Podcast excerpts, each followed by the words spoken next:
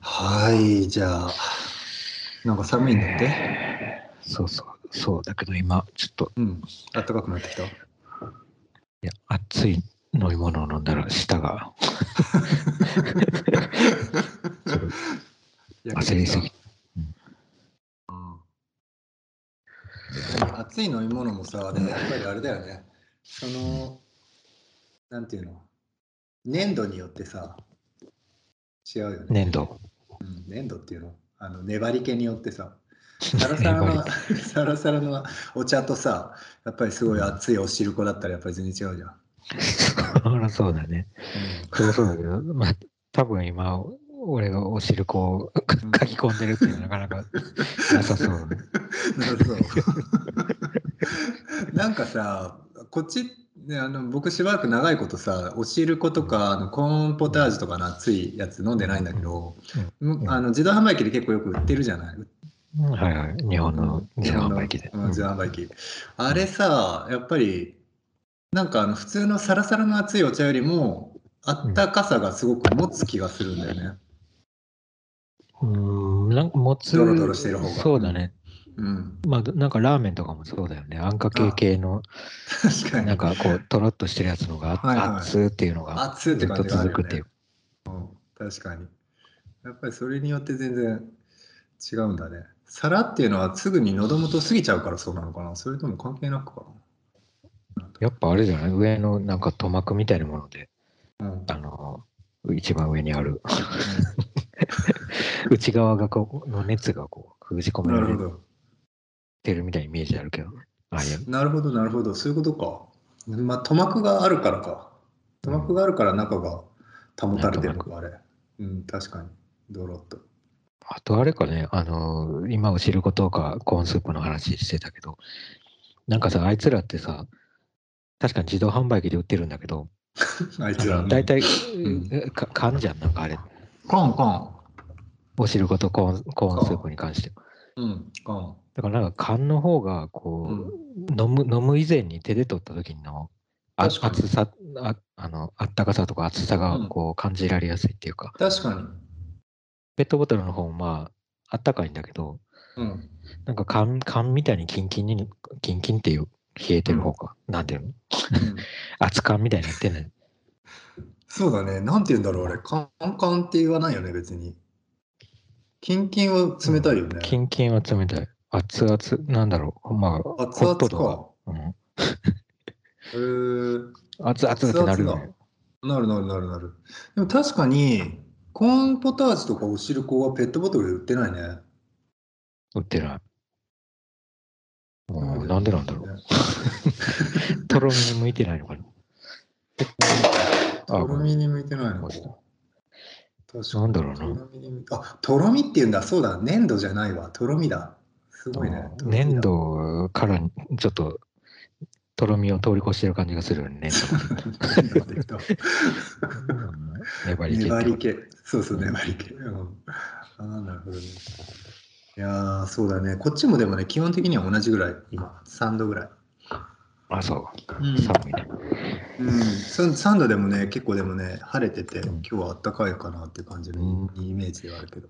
そっか。寒いよね。さてと、そしたら今日は、なんかいろいろと話すことがあるんだよね。そのそっちにじゃあちょっとずれていきましょうかね。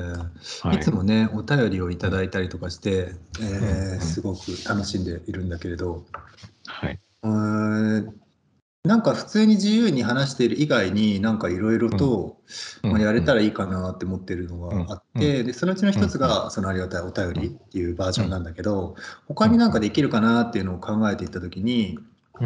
いくつか前回アイデア出たじゃない？そうだね。あれについてちょっとじゃあ話していこうかな。はい。前回のやつちょっと見ながら。いや、また結構さ、面白い感じでいろいろ言ってたからさ、一個一個やってみるのがいいかなとも思うんだけど。そうだね。サクッとうんちょっと試してみるっていうのがいいかなって。おおお？そそうしようか。じゃあ、もう今いきなり試してみようか。試してみてもいいんじゃない？もうそうしよう。じゃあ、とりあえず、はい。えー、っと、どれを、いくつかあったけど、まあ、順番でいくと、まあなんか本開いてみる？あ、オッケーオッケー。その辺にある。あ、これで言ってみる？じゃあ、この、うんうんえ、お互いにじゃあ、選ぶ ?1 個とか選ぶ？何個選ぶ？そう、まあ、とりあえず1個でいいんじゃない？こう試して、ケーオッケー。オ試ッして。ケーオッケー。オッ適当に、適当に。もう僕今もうこの瞬間にたまたまあの目についたわあの言葉があっちゃったからもうそれに決めたわあ、そう。うん。ちょっとじゃあ俺も開いパッと開いて。うんえーああ、わかった。これにしよう。はい。うん1個だと結構でもあれだね緊張するね。ちょっといくつかにしない ?3 つにしない？これだけでやっていくのいいのかな？まあ、いえ、ちょっとまあて、ない？一個ずつ、まあ、ちょっとやってみてもいいんじゃない？こうあまあ、これそれで物足りなかったらまたオ。ッケーオッケー。そうだね。二個目みたいな1個。はい。はい。そしたら僕がね、はい今たまたま目についたのは、うん、うん、すごい普通だけど、プロダクト、製品だね。うん、うん。うんえ、それ、何の本から、あの、今やってる頃ってあれだよね？俺たちの、そうだ、えっとそれを説明しなきゃまあ手手に。取れるようなぐらいの、まあ、その辺にある本をなんとなく開いてみたときに、うん開いたページに載ってるうん。うん言葉をうんちょっと一個適当にピックアップして、うんまあそれについてなんかそれをヒントに話せるかどうかっていうのを試そうとしてるそうだよねっていう。感じ、ねあのなんとなく半分、えー、うん運、運試しだし、うんなんつう半分は、まあ、選んでるっていう感じの、自分の身近にあるワード、目についたワード。で、僕はね、たまたま今、あのねうん。この間ね、マイクを買って、新しいマイクを買って、その時の中に入ってた説明書だね。うん。説明書がたまたま机の脇に置いてあって、そこからなるほどパッて見た時の製品っていうワードだった。なるほど。はい。プロダクト。プロダクトな。えそっちは これどうすんの？あ俺俺はあの近くにあった漫画があって、ちははい。あのこれちょっとね、あのちょ去年のうん。ある時期に俺、あの実家にうん。一緒に行ったことがあったからあっうんて、で、その時に掃除してたの。あの実家の数字を？部屋の。うん。まあ自分の、なんか、うん。東京、東京に住んでるんだけど、東京から送りつけた、うん。あの、なんか本とかえ漫画とかー。いろいろあって、うんうん。で、それを整頓してたんだけど、うん。なんかぐちゃぐちゃになってたからさ、あの、うん。ぐちゃぐちゃになってたのっていうのは俺、俺がぐちゃぐちゃに送りつけてるからなんだけど、うん。で、その中にあった本を、あの、もう一回東京にちょっと何冊か持ってきたの。うん。で、その中の一冊がちょっと、あの、えー、なんかそうやっぱ思い入れある方がワードとして面白いな。僕のやつ全く思い入れなかった。俺も思い出はないよ。うん、で、なんでこんこの本なんで持ってんだろうってやつなんだけど、まあ、あの、これは、あの、恵比寿義和さんの漫画で、はいはい。うん明るい映画館っていうやつ。おがあってねー読んでないかな。うんで、その中のちょっとパッと開いたページで、うんちょっと、まあ、これ個人名なんだけど、うん、き菊池桃子っていうのがあって、ああ、なるほどね。うん。はい。これでも結構あれだな。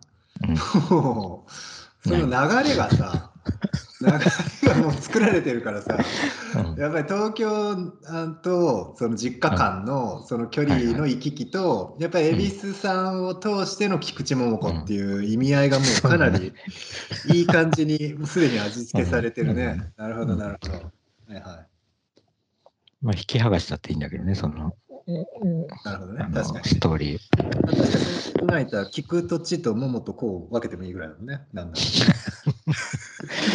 まあ、そうだね。う。言ったら。うんなるほどね。まあでもやっぱり今でうんうんも感じとしては、その、ちょっとそんぐらいの距離感の方が確かに良さそうとは思った。僕はあまりにもん無機質なものをかなり選んだ感じだったかと、だったけどうんうん、たま本当にだってこれたまたまだから、うんうん。僕がね、もちろんこの説明書が欲しくて、えー手に入れたわけではないから、たまたまうんうんうん。何かを買った時についくっついてきた、えーうん。説明書の端にあったワードってだけだからね。うんうんうんだでもやっぱりそっちのそんぐらい思い入れある思い入れっていうほどではないけど なんかちょっとそのストーリーっていうほどではないけどなんかやっぱり、入り口があるっていう感じうんうんがあるのはちょっといいね。はいはい確かに。距離感としては。うんうん。でそれはプライベートだね。うん。そうそうそうそうそれはでもさ単純にさうんうん「口桃子」っていうワード以外にも絶対目に入ってるはずだと思うんだよ、それだけの漫画とか入ってる。そのページ入ってるんだけど一文ページうんはいはいできるだけちょっと焦って選んでみたの、今。今選ぶとき。うんあの、まあ、選んでみた、焦って選んでみたというよりは普通に焦ったんだけど、どうしようと思って、バーって目が泳いだっていうか、そのページの中をあ。あるね。うんで、その時にやっぱりね、結構人の名前ってあ目についちゃうんだえー、なるほどね。面白いね。まあ、例えば同じページでもね、うん。あの、裸っていう言葉とか、麻雀とか、うんうん。眠りとか、いろいろあるのよ。うんうん。よ今もう一回見直してみるとね、徹夜とか。その中でも、なんかね、菊池桃子っていう名前が、はい。やっぱりね、バーンってあのひ頭の中で引っかかっちゃったなっていう。まあ俺は菊池桃子には思い入れはないけど、うん。うん、名前って結構引っかかるんだなっていうのは、な今るほどね。思ったの。確かにそれはあるね。うん。なんかやっぱりさ、文章の中でもさ、ちょっと独立してるじゃない？その、うんうんそれだけで意味をなすというかさ、うん。やっぱり。うんうん例えばテニオファーとかをさ見てもさそれだけをピックアップしようと思わないけど、うんまあ、名詞の中でも相当強い意味を持った名詞だもんね名前って。うんうんうん。いや、もうかなり。うん。固有名詞の代表みたいな感じだよ。うん。確かにこういう名詞の代表だよね。人名、うん。うん。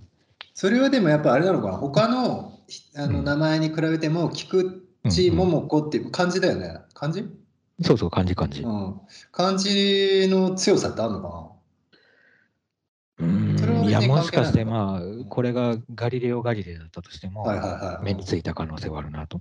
なああ、でやっぱり名前っていうもの自体がやっぱり認識度として高いんだ、まあ、うん、そうかもね。何か記号として強いのかな、やっぱり。あ目につきやすい気がするな。名札、やっぱり名札にさ、あ目がいったりしてるじゃん。なんかこう 学生の時とかなんかどっかに名札とか書いてあったりしたら、うんなんとなくそれ見ちゃうっていうか、うん顔と名札をこうやって見ちゃうみたいなうん感じかな。な。そうだね名札はそうだよね、まあ顔っていうか表情っていうか、うん。うん名そういう強さはあるね強いな。でも単純にそうだね難しいけどガリレオ・ガリレイとかもまあもう音として強いもんね。いや、強いよ。やっぱりでもだからさ菊池桃子もさ やっぱりある程度の強さをもう元から持ってる感じはあるよね。ある。その名付けとしてさやっぱり名前に適した音とかさ名前に適したその見方とかがあって、もうある程度強さっていうものをもう持ったまま菊池桃子っていう単語が生まれてきてる感じがあるから。そういう意味ではもうやっぱり名前だから強いっていうのもあるけど強いっていうのを前提とした名前として生み出されてるっていう。うんうんそうだね。うん。多分なある程度の完成度を求められるっていうか、うん。特に芸名だとしたらさ、うん確かに。それはそうだ、ね、うん、弱かったら意味ないもんっていうか、うん、そうだよね。かなりうん意図的な部分がこうんう、で組み立てられてないと、なんでわざわざ名前、あの、本名じゃない名前つけないといけないのってうんうんなっちゃなっちゃったりするだろうな。まあ、菊池桃子は本名なのか何なのかは知らんけど。まあ確かにね。それはまあいいけどねどっちでもねちょっとさ僕もう一回選ばせてよ。試しだ、試しだごめんね。ちょっともう一回じゃあいやいやいや。ちょっと本本、はい。今手元に横にたまたま本があったからこっからじゃあ選ぶわ。うん。本の音がするね。パラッと開いてパッて開いて、うん。焦ってよ。あー出た出ました。名前じゃなかったな。本当にパッて見ただけでだけど、うん。アマチュアっていうワードだね、あ、間違う。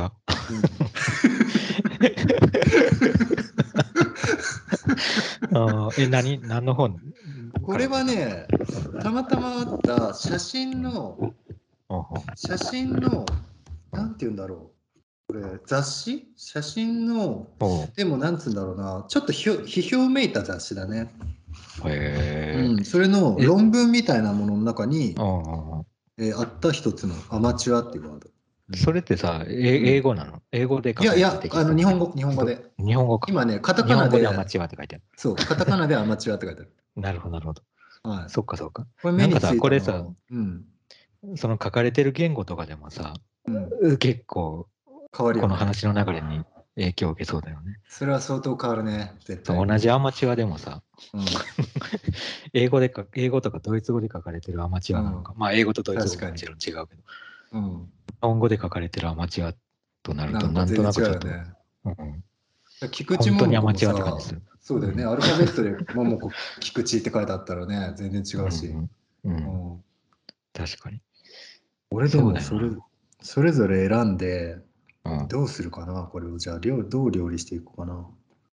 やっぱさっきの流れだと、その、うん。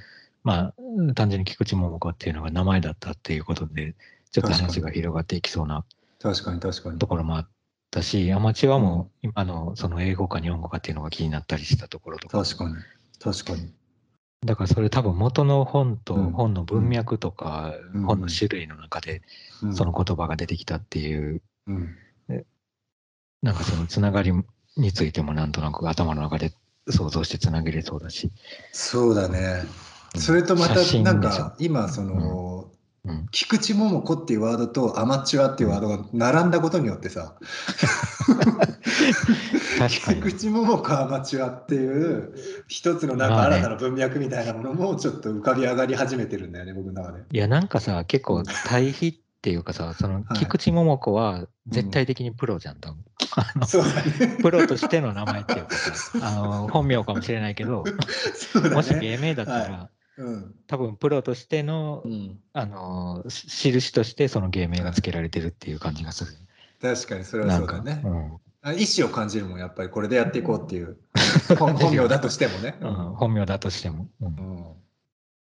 そうそう、そういう意味でなんか今ちょっとさっと対比ができたなっていうのはあるね。確かに。写真の雑誌っていうのもちょっとあるね。うんあるね。もしかしたらもうそういうグラビアみたいな話うんうにするかんもしれないし。うんうんでも確かにでも菊池桃子っていうプロ性とやっぱりアマチュアっていうワードの違和感みたいなものがなんか変ないびつさを生み出してるのは確かだね今。うんうん菊池桃子今だからあれだよねうん何何？なんとなく流れとしてちょっと面白かったのはさ、そのはい最初に菊池桃子って出て、で、ちょっとだけ話したじゃない、それについてうん。あのうん単体でちょっと話して。で、うんちょっと時間経ってから、そのアマチュアっていうワードをこう見つけて。あのく加わってきたっあていう確かに。ので、うんなんとなくね、その段階をこう踏んでるのが確かに。面白かった。なんか急にこう、せーのって言ってこうやってやって、うんその組み合わせがうん偶然なんか変な感じだねっていう、福笑い的な面白さだけじゃなくて、なるほどうん。すでに何らかちょっと侵入してたというか浸透してたところあるね。うん、確かに確かに。今のちょっとした時間差の中で、まあ、うんもちろん僕はその菊池桃子にどう当てはめてやろうと思って選んではないけどそれでもすでにうん確かにその侵入しているズレっていうか重ねみたいのがあったね確かに意識的な。ああなるほどね。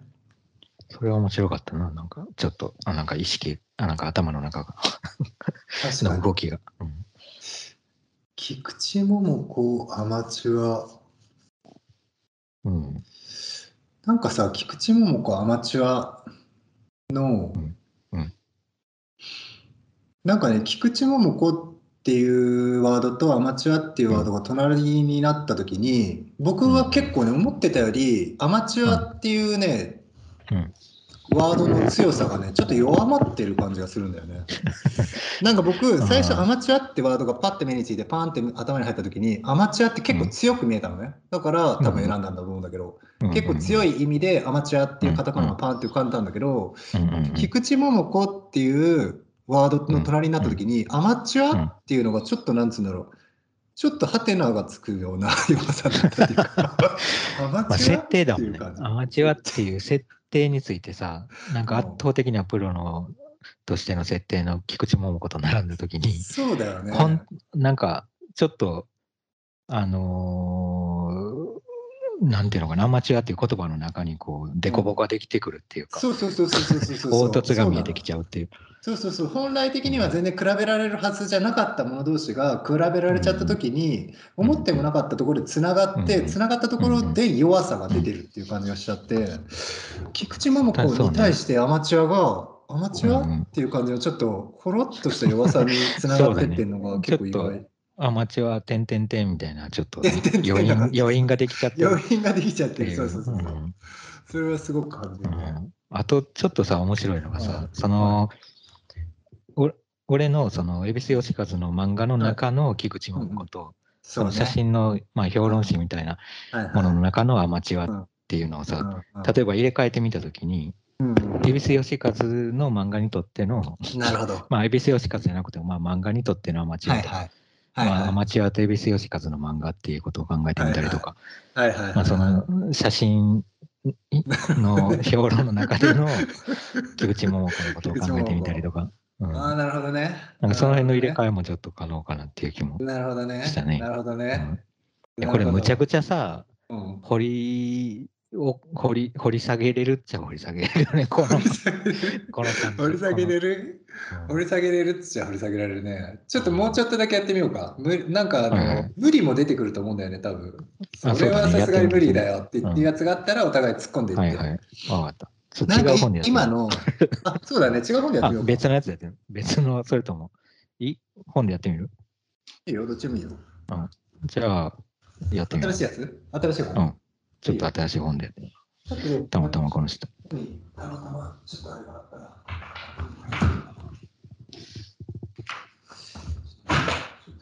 手元にはあんまないんだけど、まあいいや、うん、あ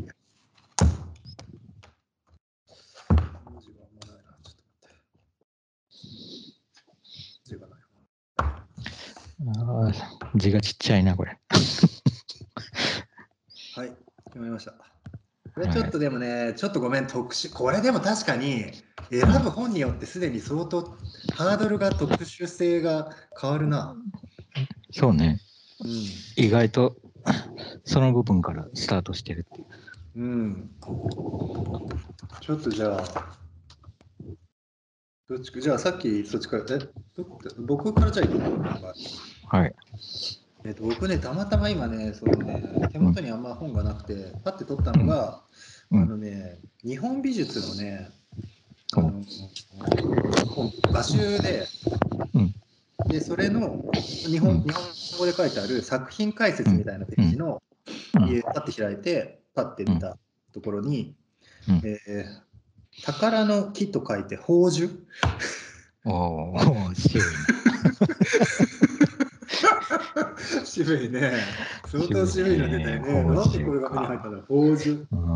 宝珠って普段使わないからね、絶対。普段は使わんね。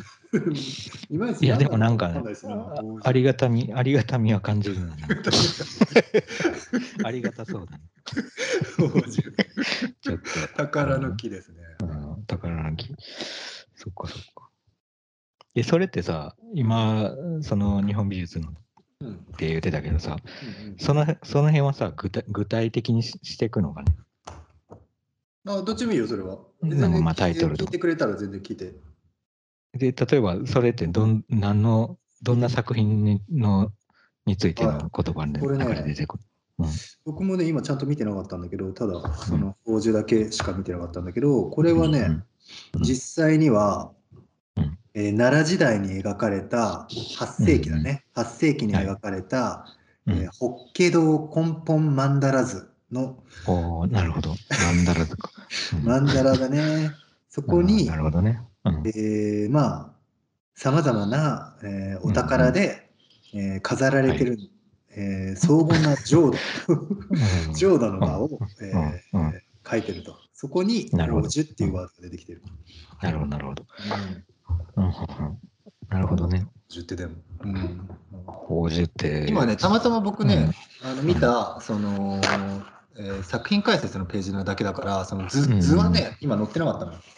なるほど。図は違うページに載ってる。それは面白いね。うん、だから僕、その図はね、想像できてないの、宝珠の。宝珠って言ってるこれは、どっちなんだろうね。宝珠は、うん、あのー木でできた宝なのか、あるいは宝の木ああ、さすがだね。すごいいい質問だね。確かにでも、すっごいお宝の木っていうのもありえるもんね。あ、うん、ありそう、うん。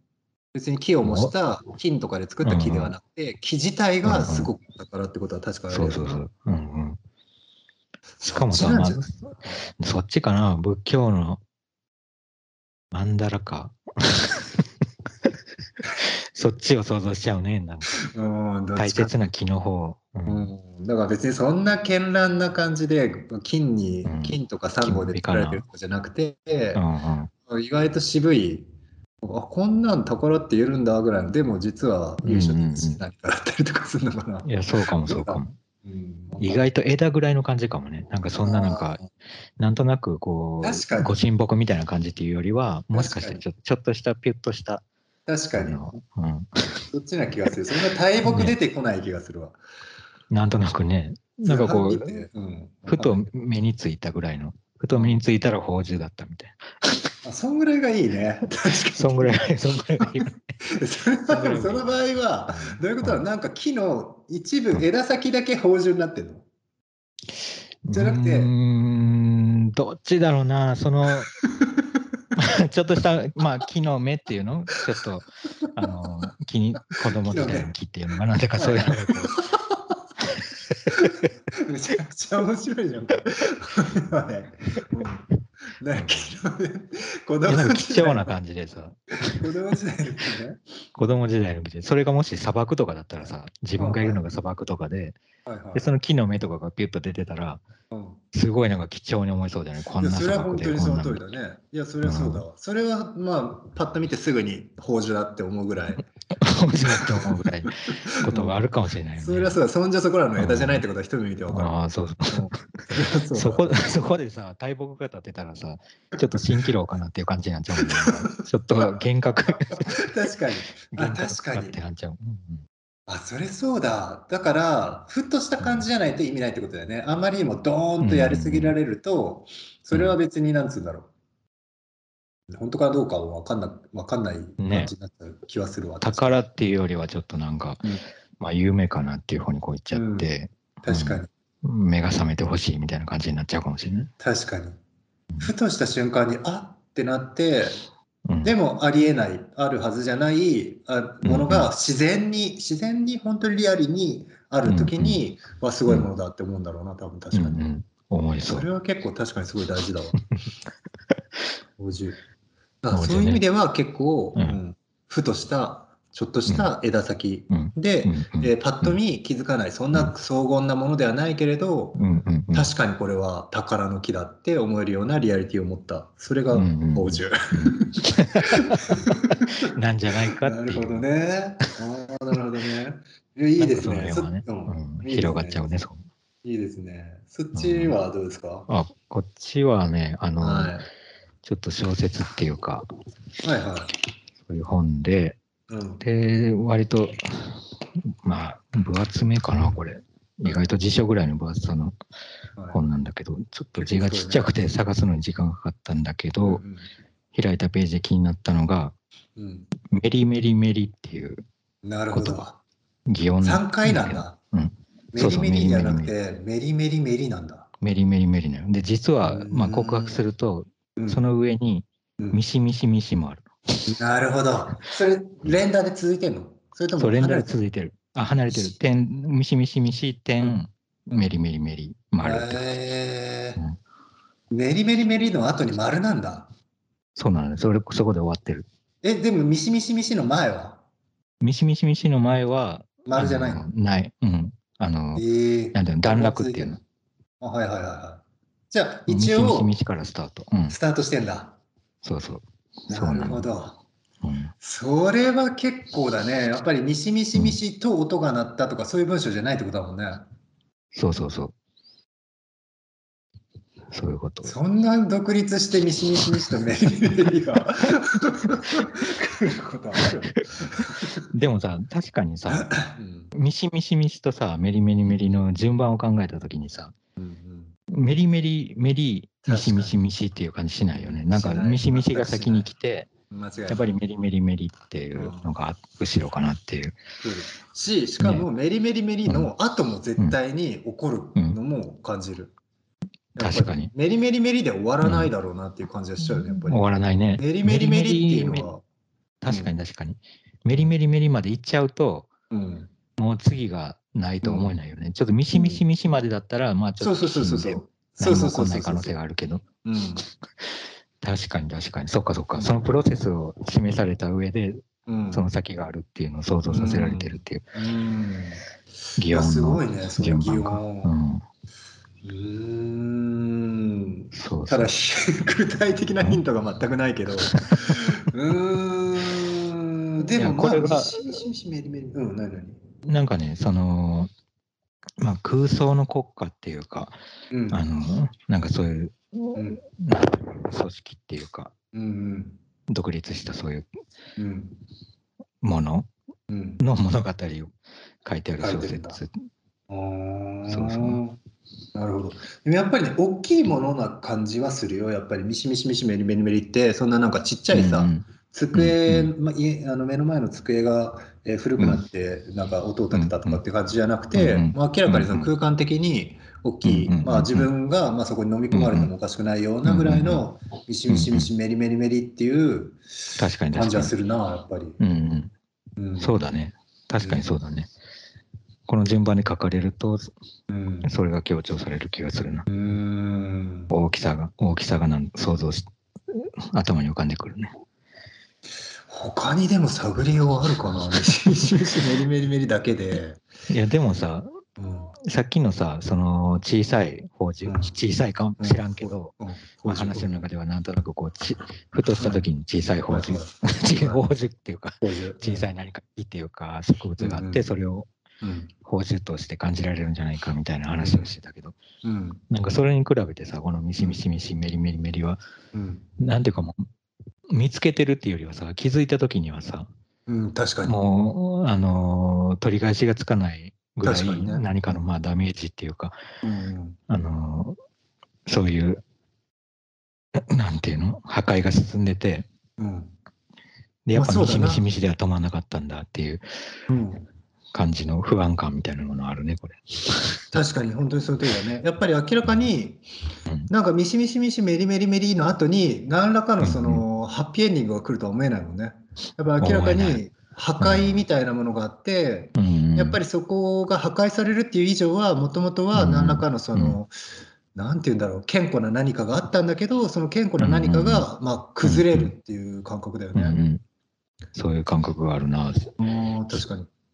だからミシミシミシメリメリメリってなって何かが崩れて、うん、でその廃墟に佇んでたら、うん、ふと横に目をやったらちっちゃい木が生えて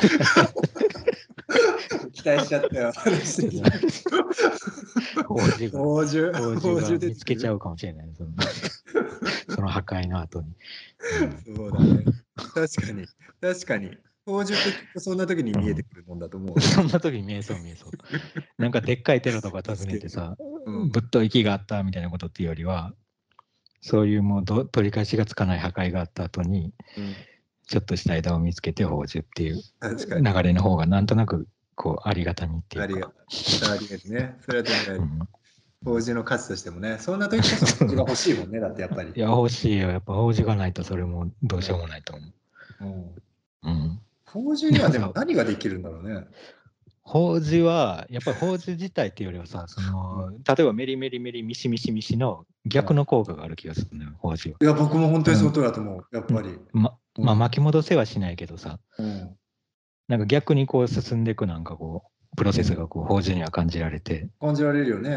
やっぱり明らかにイメージとしてさ、今さ、もう年老い切った老いた木とかではないからさ、明らかにさっきのミシミシミシメリメリメリが、やっぱり健康な何かが崩れていって、まあ、破壊だったりとか不安だったりっていうものが常につい,、ね、ついて回ってるのに対して、そこで見つけられる小さな若木としての宝珠っていうのは、明らかにそこに対 対比させられるものになってってる、ね、いや、本当そうだと思う。うんまあ、先を感じさせられた時に、まあ、これからだもんねもしかしてその宝珠が巨木になった後にまた、あのミシミシミシミシミシなるほどね。そのなるほどね。また宝珠があってっていうのを繰り返すかもね。あ、それループだね。うん、確かにミシミシミシメリメリメリが、うん、そのまあ行く先の最後の宝珠の姿の可能性も確かにあるもんね。うん、あると思う。でそれが、まあ、ミシミシメリメリメリメリをやりきった後に、また若木としての法事として生まれ変わってるっていう可能性か。生まれ変わってそう。だから多分、ミシミシミシメリメリメリってなってる時は、うん、もう法事だった頃忘れ去られてるんじゃない？そのその法事は。確かに、確かに、うん、なんかでっかい何かとしてこう受け受け止められてるだけで。確かに。なんかさ、さっきちらっと言ったさ、うん、その逆じゃないけどって言った時にさ、うん、逆に進むわけじゃないけどっていう話をしたんだけど、うんうん、逆に進むっていうのはどういうこと？逆に進むっていうのはちょっと言い方として矛盾してるけど、その戻るとは違うもんね。だから、なんていうのかな、この言葉で書かれてると、特にさ、例えば今さっきから話してるミシミシミシメリメリメリだと、言葉で書かれてるからさ、巻き戻れるの？この逆に読めたりもするじゃない？まあ、リメリメとは読まないものの、メリメリメリミシミシミシと逆に読んでみて、その前にあったものをもう一回見れたりする。っていうことが起こるけど、もし現実でミシミシミシメリメリメリがあったらさ、もう後ろには、なんか戻れないっていう感じしないよな。進めない。後ろに進むっていう言い方おかしいけど、あ、おかしくないか、別に。後ろに進むっていうこともあるかもね。あれ？いなくなっちゃったね。あこれは？もしもし。ミシミシミシメリメリメリの。この先が来ちゃったかな。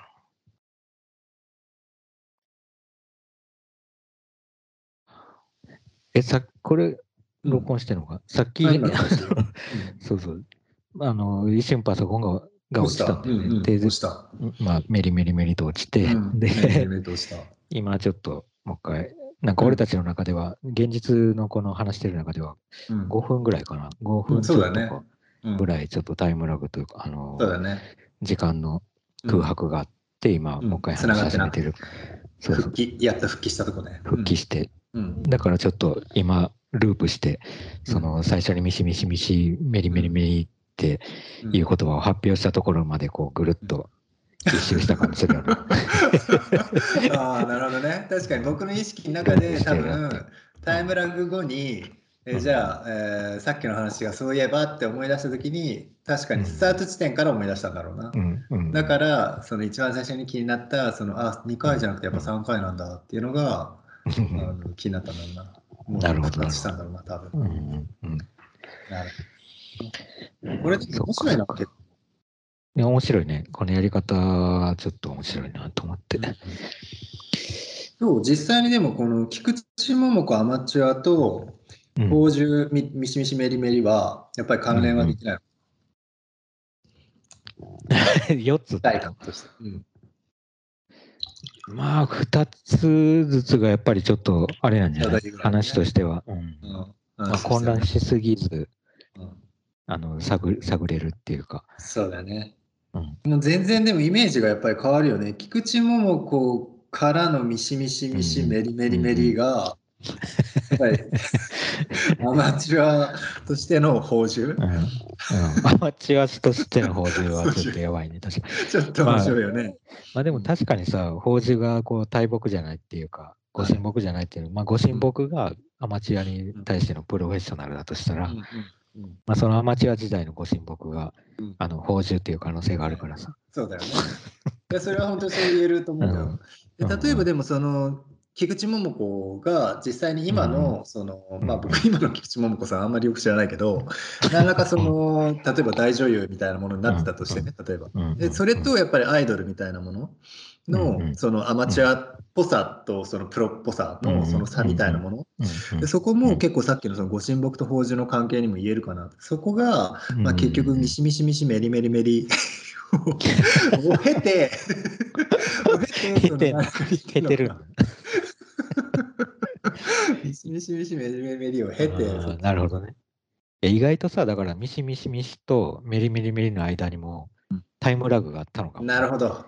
今のこの通信が途絶えた時みたいな。まあ、この文章では点の一文字、一あの一つで表されてるけど、まあ実際はここにもう10年ぐらいあったかもしれないよね、菊池桃子さんの中では。なるほどね。はいはいはい。あそれはあり得るね、全然ね。確かにでもその点の大きさはでかいよね。間に入るのが。うん、いや、でかいよ。ミシミシメリメリじゃないもんな。うん、ミシミシミシでメリメリメリなんだっていうのが。そうそうそうそう。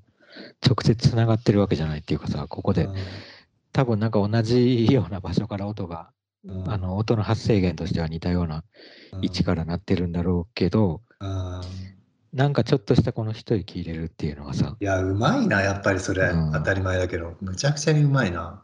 いや、うまいと思うよ。ここ気になるよね、この。いや、本当にうまい。もうなんか表してんのって結局その予感というかさ、その増大させてる何かその目には見えないその前触れ的なものだから、いや、そうだね。やっぱうまいね。本当に。だってメリメリメリの後にさ、さらにガラガラガラとか書いてあったらさ、ちょっとなんかしょぼいじゃん。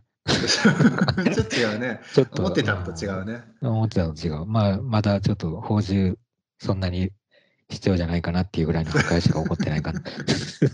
そうだね。確かにそうだね。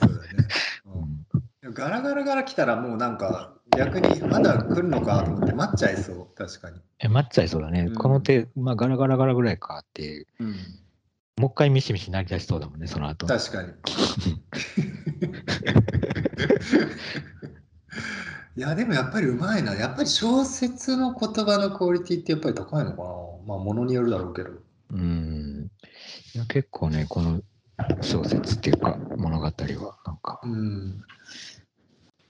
いいな楽しいんだけど。うん、ああ、いいなそれいいなそう。いや、なんか字がちっちゃいっていうのもね、今、文字を探すときに、うん、結構さ、このあの本に顔が近づいてさ、ちょっとなんか近視眼的な感じになるっていうか、なんか、あの本の上をこう目が張ってるような感じになって、うん、そうだね。その文字の配置っていうか、なんでまあサイズもそうだし、どの程度そのページに文字があるかとかっていうのもかなり関係あるなと思ってたの。確かにそれは結構大きいと思うわ。僕もさっき思った。違う本をさ、パッて開いた時の感覚が意外と文字の大きさで全然違うんだなと思った。違う。うん。菊池桃子レベルではすんなり見つけれなかったやっぱ。そうだね。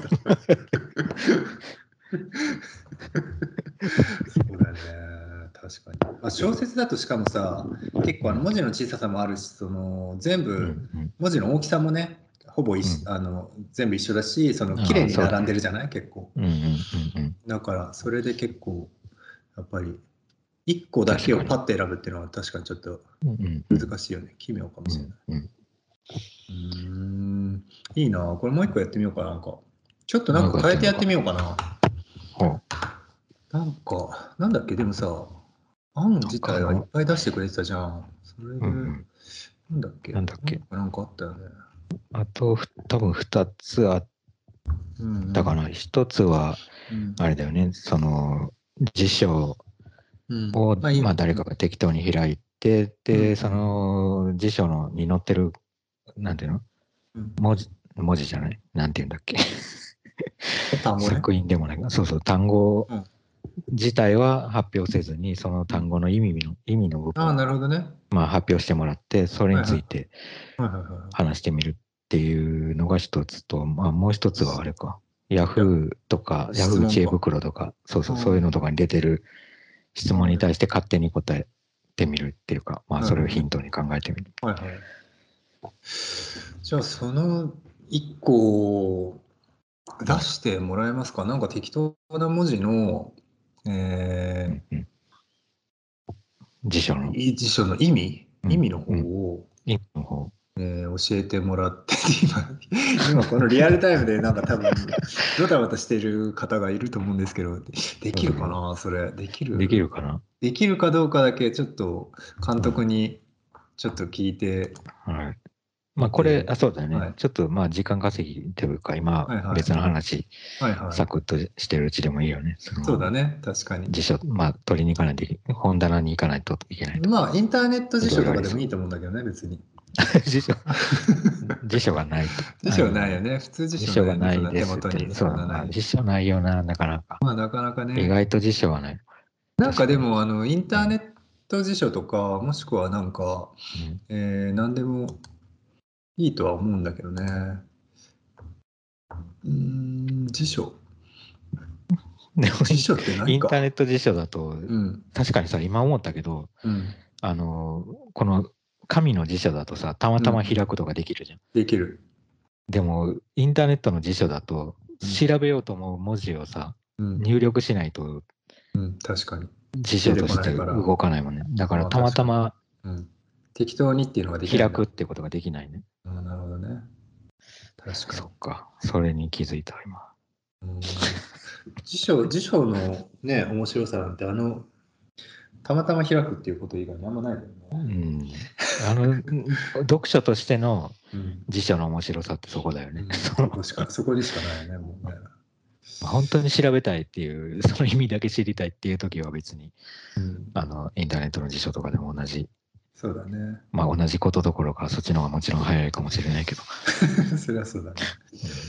そしたらじゃあ違うやつで考えると、うん、でも質問に関してもな、ヤフーのやつがたまたま準備が。ちょっとこれ検索してみようか。そっちで？やってみ、できる？し、まあ、俺じゃなくて、どうどうですか、うん、お二人？二人で？それぞれ？僕ら？そう、うん、ああ、監督に？そうそう、監督に。監督に。監督監督にちょっとヤフー知恵袋を開いて適当な、うん、なんとなく。多分バーって出てくる。今ちょっと俺が開いてみたら、うん、何個か質問が。まあなんかね、うん、そうそうゲーム、まあ、今の早い流行ってる質問みたいなね。人気質問みたいなやつまあ何でも。そうそうそう。トップに出てくる。普通、うん、俺は監督可能ですかね？ピンチからの OK が出るのでしょうか？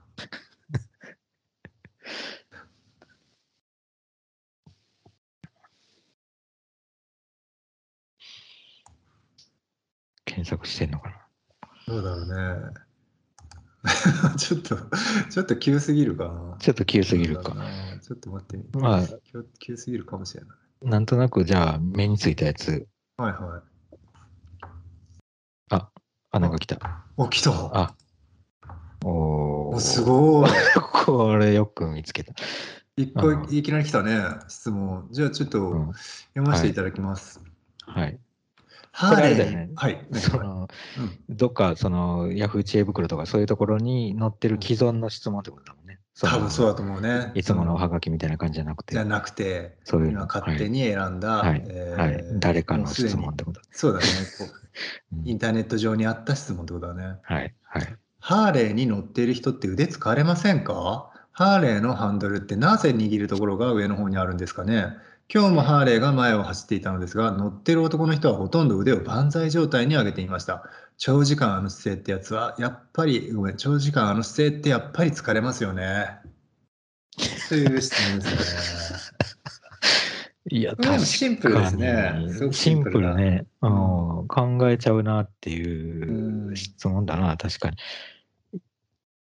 確かにね、あれ、だから機能性とっていうかさ、うん、人間の体の形からするとさ、ちょっと、まあ無理はあるのは確かだね。こう質問したくなるのも分かる姿にはなっちゃってるよね、なんとなく。確かに。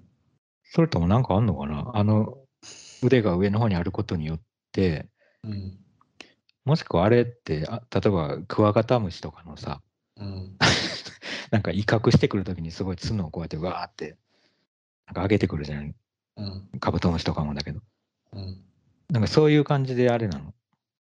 ハーレーの上の方に。まあ、見た目的にはありえるよね。あの威嚇っぽい感じに。うん、でもさ、僕ちょっと分かってないんだけど、そもそもさ、やっぱ疲れるのかな、うん、腕をずっと上げてるのは疲れるけど、うん、腕をさ、でもさ、一応、あの、捕まってるわけだ、掴んでる、で。例えばさ、僕らさ、電車乗ってさ、手すりずっと持ってても、腕疲れたって思ったこと僕ないんだけど、あんまり。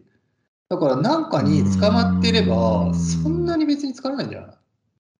まあたまあ、ちょっとそれ聞いて思うのがね、その、うんうん、まあ、電車のつり革の話で、はいはい。うん、つり革の方はさ、うん。うん、あの例えばつり革で俺たちが電車をコントロールしてたら、むちゃくちゃ疲れると思うのよ、腕が あれを、あれでか。そうそう、あれを引っ張ったり戻したりしながら、電車のスピードとかをこうコントロールしてたら。でも、ハーレーの方もさ、あのハンドルにこう腕を乗せてるだけだったら、多分疲れない。そんなには疲れないと思うんだけど、あれでこう、右とか左とか一応やってるわけじゃない。やってたら疲れるんだ。うん、コントロールも兼ね兼ねてたら、やっぱり、まあ兼ねてるっていうか、主にそっちだよね、多分ハンドルってこと。えでもさ例えばさ、うん、じゃあ腕をねだらーんと下ろしてたら別に疲れないのは分かるんだけど、うん、普通のバイクですらさ前にこうやって置くじゃん。うん、あれはあれで、まあ、あの運転してたら疲れないのかな腕。腕っていうかまあでも全く疲れないとは思わないけど自転車とかでもさやっぱりずっとこうハンドル握ってると、まあ多少まあでも体の中のどこが一番疲れるかっていうと腕じゃない。腕じゃないよね。うん。そうだよね。あれは多分だけど体重のに対してこう腕で、腕がハンドルを持ってるっていう状態が体を支えてることにもなってるから、はい、そうだね。多少体重がかかってるの。うん、そのせいで逆に腕が張ってる、なんていうか、あのー、なんていうのかな、腕の自由が奪われることで腕が、うん、あのなんて腕にプレッシャーがかかることで逆に楽になってる部分もあるかなって気がする。そのただ単にあのそうそうそうハーレーじゃないそういうバイクとか自転車はね。ハーレーの場合は、腕がさ体より上にあるから体っていうかあの胴体より上にあるからさ、支えてないんそもそもその他の部位を体の。うんうん、ということはさどうなってんの？腕だけだよなあれ。腕腕が腕を腕の重さを担だけを担ってる状態だから。いや。結構疲れないかなあれ。いや確かにそうだけどなんか僕ちょっとでも思ったけど、うん、今言ってくれた通り普通のバイクだったら腕を前に出して、うん、その分体全体が腕を、あのー、支えてる腕で支えてるじゃん。体全体が、ちょっと前のめりになって、ね、そうそうそうそう。で、えー、腕にその、うんうん、一部のその体重がかかってると思うんだけど、ハーレーの場合は手がどうこう以前に、単純に前のめりになる必要ないから体自体は結構シートにどっしり座っているんじゃないかなイメージね。イメージ確かにね。だから逆に。のけぞってる感じだよね。そうそうそうそう。だから結構リクライニングシートみたいなところで体全体の疲れはない中で腕はだから前にするとそっちに体重がかかっちゃうからその分後ろに下げて、だから上げてるっていうよりは実はちょっと後ろに下げてるって感じ 後ろに下げてんのか？だからそその考えだとあれはだからハンドルではあるけど、うん、あの椅子とかの肘置きみたいな。そうだね。王様の椅子の肘置きみたいな感じそうそうそうそうそうそう。感覚としては位置関係。うん、うん、そっかそっか。確かにな。だからそういう意味ではさ、やっぱりさっきのクワガタムシとか、うんカブトムシの話じゃないけど、うん、そうそう、玉座に座ってる王様みたいな感じで、それはいい。やっぱそれでさ、腕が降りててさ、なんかこう、うん、下の方にあるよりは、うんうん、やっぱドーンってこう。それはそうだ、確かにそうだわ。ね、あそれ本当にそうだね、僕気づいてなかったけど、確かに言われて、あの玉座、王様が座る玉座さ、肘置きなくて腕だらーんとしてたらやっぱり やっぱダメだ。やっぱダメだ、それ。腕はやっぱ上にだがってないとちょっと。そりゃそうだわ。かといってさ、座席が、玉座がさ、座席がすごい浅くてさ、前のめりになってたりしてもかっこ悪い。なんか、かっこ悪いっていうか、貫禄がちょっと全然違う、ね、足りない感じになっちゃう。全然違う。全然違うよね。貫禄、貫禄だからね、深々とこうどっしりで、腕は前っていう、まあまさにハーレーの。ハーレーの状態。だから思うに僕はあれはハーレー乗ってる人腕疲れませんかって話だけど腕っていう視点がもうすでにさもう小さいというか、うん、腕疲れる疲れないって話じゃなくて、うん、体全体で考えると、うん、あれが一番、まあ、どっしりと座れててしかも貫禄も出るっていう状態なんだよそうだねだから多分さ、この質問の人は、まあ普通のバイクとかに比べて、このあのハーレーみたいな形になってることに違和感を抱いてこうやって質問してるけど、実はだからハーレーっていうのはさ、その普通のバイクと全然こう、もうそうだね。機能が違ってて、目的っていうか、ハーレーはやっぱり玉座みたいなもんだからさ、その普通のバイクは玉座としての機能なんかないから、そんな腕を前に突き出す必要なんか全くないんだけど。うんハーレーの場合はそうだよね。そうそうそう。うん、単純にやっぱりさ、食卓のさ、椅子とかはさ、別に肘か大きいいらないもん、全然。まあ、いらないね。うん、全然いらない。どっちでも。どっちでもいい。別にあってもいいけど、深々と別に座る必要すらないもん。どっちかっていうと前に、えある食器をちゃんと手に持ったりとか、お箸取ったりとかっていうの方がしやすい方がやっぱりいいもん。あれはそもそもやっぱり深々する、座る必要がない。そんぐらいの違いがあるよ、普通のバイクとハーレーは。あるね。食卓の椅子と玉座ぐらいの。玉座ぐらいの違い 違いがある。うん、なるほど、なるほど。それは結構この答えとしてはいいんじゃない？いいんじゃない？ね、うん、これ実際の答えはどうなんだろうね。実際の答えなんだろう。実際俺たちハーレーに乗ったことない。まあ、俺乗ったことないんだけど、どう乗ったことない。僕もない。僕もないわ。ないよな。見かけたことしかないない。玉座も座ったことない。玉座も座ったことない。確かに。座れるのかな玉座って座ろうと思ったらどっかで。座れるのかね。玉座座ったらやっぱり違うのかな思ってたのと違うぐらいやっぱりいいいい感じなのかな違うんじゃない？やっぱ。見晴らしが違うんじゃないの？見晴らしが違うんだよな、やっぱりな。本当、宝珠なんか必要ないよ、本当、玉座があるよ。あそっちの方が上なんだ。玉座よりも上なんだ。知らんけど、どっちかでいいどっちかで。どっちか。どっちかでいいよ。どっちかでいいね。